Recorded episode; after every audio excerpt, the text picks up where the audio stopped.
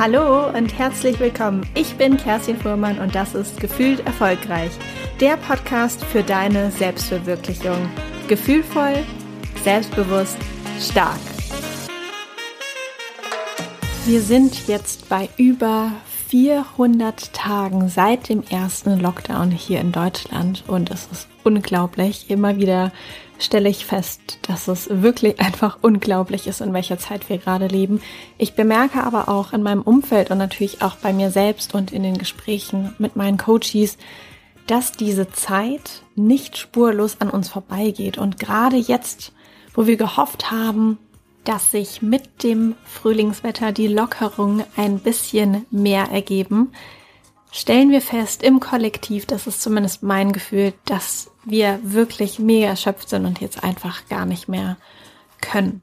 Die Frage ist, sind wir alle psychisch gerade total fertig und wie können wir uns eigentlich stärken, um durch die Zeit jetzt wirklich auch gut durchzukommen. Und ich fand die Frage so spannend, wie wir eigentlich, ähm, ja, wo wir eigentlich stehen in Deutschland und wie es uns eigentlich geht im Sinne, dass wir auch mal auf die Zahlen gucken und habe ein bisschen recherchiert, ein paar Studien durchgewälzt und das Ganze mal komprimiert hier in die Folge zusammengeschmissen. Und ähm, ja, lass uns da auf jeden Fall einmal drüber sprechen, drauf schauen und natürlich aber dann auch nochmal den Fokus auf das legen, was wir eigentlich tun können, um uns, unsere psychische Verfassung und aber auch unser Wohlbefinden zu stärken. Ich habe mir einen Report angeschaut, der Anfang dieses Jahres erschienen ist von der DAK Krankenkasse. Und hier aus dieser Studie ging ganz klar heraus, und das sieht man einfach tatsächlich so stark an den Zahlen, dass wir im Jahr 2020 wirklich ein Rekordniveau erreicht haben, was die Fehltage angeht. Das heißt, die Tage, in denen die Menschen krankgeschrieben waren. Es gibt einen neuen Höchststand für diese Ausfalltage im Beruf und vor allem aufgrund tatsächlich psychischer Erkrankungen.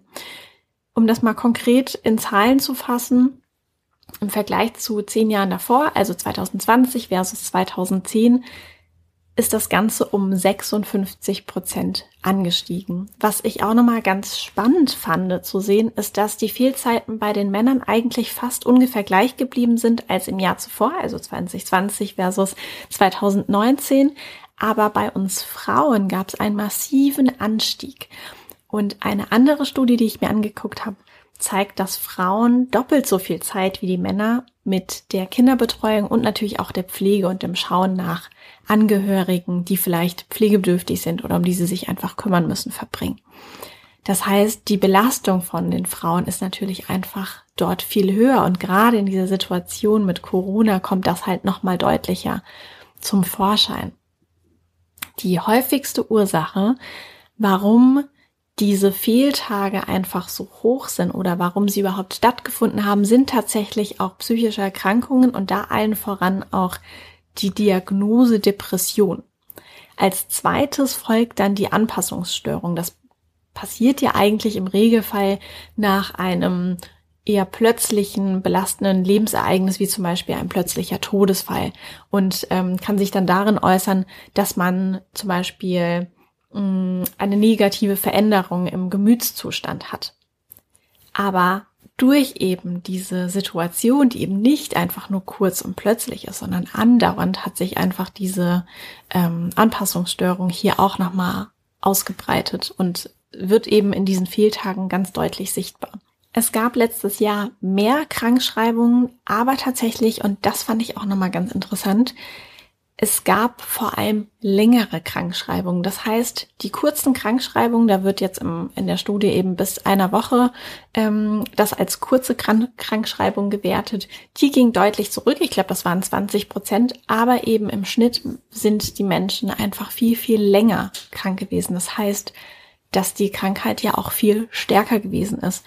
Tatsächlich ist das Problem, dass die Krise natürlich gerade einfach schon so, so lange andauert, dass unsere eigenen Kräfte, in denen wir uns selbst heilen können, die Selbstheilungskräfte oder in denen wir uns auch wieder regenerieren können, körperlich, aber auch psychisch, die sind jetzt einfach überfordert, die sind auch überstrapaziert. Und wenn diese Selbstheilungskräfte überfordert sind, dann kann es eben ganz leicht zu psychischen Erkrankungen kommen. Heißt, wir müssen natürlich jetzt alles daran setzen und ganz, ganz viel dafür tun, dass unsere eigenen Selbstheilungskräfte möglich gut funktionieren und dass wir ganz, ganz viel dafür tun, dass sie eben stark bleiben. Ein Stichwort, das natürlich dafür sehr, sehr gut geeignet ist, beziehungsweise gut passt und einfach sehr wichtig ist, ist das ganze Thema Selbstfürsorge. Also was können wir tun? Wie können wir für uns selbst sorgen? Was können wir uns vielleicht auch Gutes tun? Insgesamt ist es natürlich einfach wichtig, dass wir unser Wohlbefinden stärken, unsere Laune stärken, aber natürlich auch die Resilienz und auch die Gesundheit. Und was hier hilft, sind natürlich die unterschiedlichsten Dinge. Es ist ja immer ein bunter Mix, das haben wir, glaube ich, alle auch schon in der Schule gelernt, aus ausreichend Bewegung, Sport, viel auch an der frischen Luft sein. Jetzt vor allem natürlich da endlich wieder die Sonne draußen ist, auch ganz viel Sonne zu tanken, das prägt sich ja auch ganz, ganz positiv aufs Gemüt aus. Da wird ganz viel Vitamin D ausgeschüttet und deshalb auch hier auf jeden Fall geh so viel raus und tank so viel Sonne, wie du nur bekommen kannst. Neben der Bewegung, dem Sport, dem Draußensein hilft natürlich auch einfach eine gute Tagesstruktur zu haben, einen klaren Plan, eine Struktur, die uns einfach Sicherheit gibt, aber auch das Thema Ernährung, dass wir natürlich gucken und ach, ich glaube, da ist jeder von uns mal ähm, eine Zeit lang etwas schwach gewesen und hat Zumindest war es bei mir so irgendwie auch eine ganze Zeit lang ganz viel Nudeln gegessen, weil die irgendwie mittags so schnell zu machen sind und eben vielleicht dann doch mal weniger Obst und Gemüse. Da wirklich zu schauen. Und ich, ich weiß nicht, ob du das schon mal bei dir beobachtet hast, aber ich finde, das macht ganz stark den Unterschied, wie man sich eben ernährt und wie viel Energie und wie frisch man, also wie viel Energie man hat und wie frisch man sich tatsächlich auch fühlt, wenn man eben viel Obst und Gemüse isst und sich eben gesund ernährt. Oder wenn man dann so, weiß nicht, morgens Müsli, mittags Nudeln und abends irgendwie noch Brot und einfach super viele Kohlenhydrate isst und nicht so viel von den bunten, schönen, gesunden Sachen, dann ähm, schlägt sich das tatsächlich auch irgendwie so ein bisschen aufs Gemüt auf. Äh, das kann ich zumindest immer ganz gut bei mir beobachten.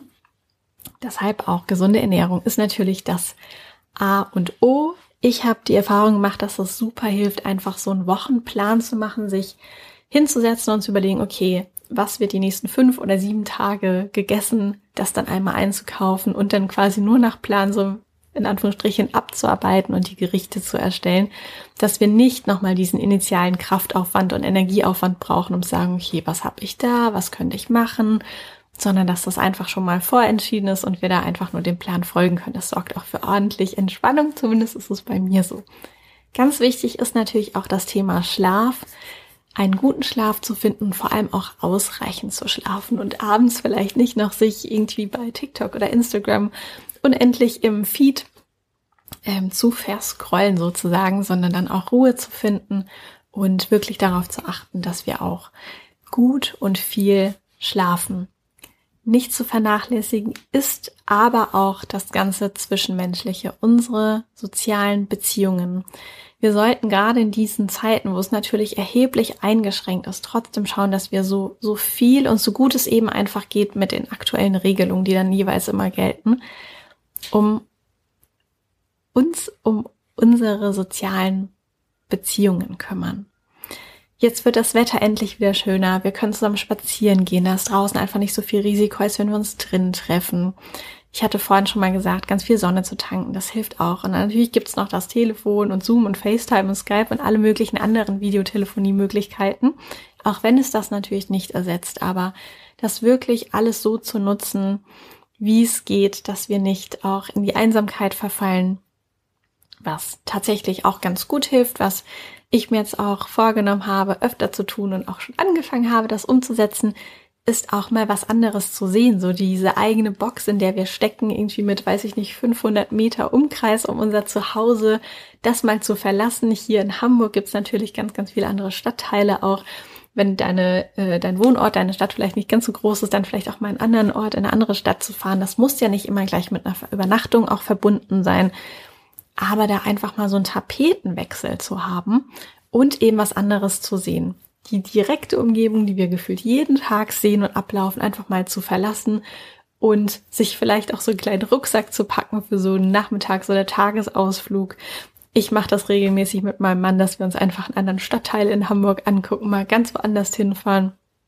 Und das tut auch schon gut. Natürlich ist es nicht das gleiche, wie wenn man jetzt irgendwie komplett woanders hin reist, aber es ist immerhin schon mal irgendwie eine andere Umgebung. Wir kriegen wieder so ein bisschen andere Impulse und das hilft, finde ich, auch sehr, sehr stark. Mehr am sozialen Leben teilzuhaben, so gut es natürlich geht, ist mir auch aufgefallen, dass das total viel ausmacht. Also einen Markt zu, also so einen Wochenmarkt zu besuchen oder sofern es eben möglich ist, mal zur Pediküre zu gehen, sich da mal hinzusetzen, mit der ähm, Frau aus dem Kosmetikstudio oder wo auch immer einfach mal zu sprechen, so auf Menschen zu treffen, die wir vielleicht auch nicht unbedingt kennen und da einfach auch wirklich mal rauskommen und das, was unser Leben ja irgendwie auch so ausmacht, manchmal in diese gesellschaftlichen Situationen zu kommen, auch wenn natürlich ganz viel so von Kultur und Freizeit gerade rausfällt. Aber sowas wie beim Markt, bei der Pediküre, bei der Massage, sofern sie dann irgendwie mal offen ist, das ist ja auch immer so ein Auf- und Zumachen, das aber einfach mal zu nutzen. Und ganz, ganz wichtig ist auch, wenn es dir nicht gut geht, dann bitte auch mal um Hilfe, egal ob das jetzt irgendwie organisatorischer Art ist, dass jemand etwas für dich tut oder mal dein Kind nimmt und bespaßt oder wie auch immer oder ob du auch einfach mal mental jemanden brauchst zum Abladen, sich mal bei der Freundin oder beim Freund ordentlich auszukotzen. Das tut uns allen gut und ich merke auch so ein bisschen, dass wir gerade ein bisschen überlastet sind und gar nicht mehr so richtig Kapazität haben, frei haben, für jemanden da zu sein. Und trotzdem ist es so wichtig und vielleicht kannst du dir ja ähm, einfach vornehmen, für eine Person da zu sein und bei einer anderen Person so ein bisschen was zu nehmen, also dieses Verhältnis aus Geben und Nehmen wiederherzustellen. Ähm, weil wenn es uns allen schlecht geht irgendwann, und ich habe das Gefühl, wir sind wirklich sehr, sehr kurz davor, dann kann keiner von uns mehr geben und für den anderen da sein. Und das ist dann tatsächlich wirklich sehr, sehr schwierig. Vielleicht ist das auch nur ein sehr individuelles Empfinden aus ähm, meiner Bubble, aus meiner Blase, aber ich habe das Gefühl, dass ähm, das gerade so ein bisschen einen kritischen Punkt erreicht hat, dass wir alle so fertig sind und so viel mit uns selbst ausmachen, dass es nicht mehr viel braucht, bis wir eben nicht mehr richtig Kapazität haben, für mit anderen da zu sein, weil wir einfach selbst so überfrachtet sind. Deshalb lasst es uns nicht so weit kommen lassen und ähm, ja, lasst uns zum einen das nutzen, unsere Freunde, unsere Bekannte, die gerne für uns da sind und zum anderen natürlich auch das anderen aktiv anbieten und ähm, da so ein bisschen diesen Tausch, diese Balance auch wirklich ähm, zu nutzen.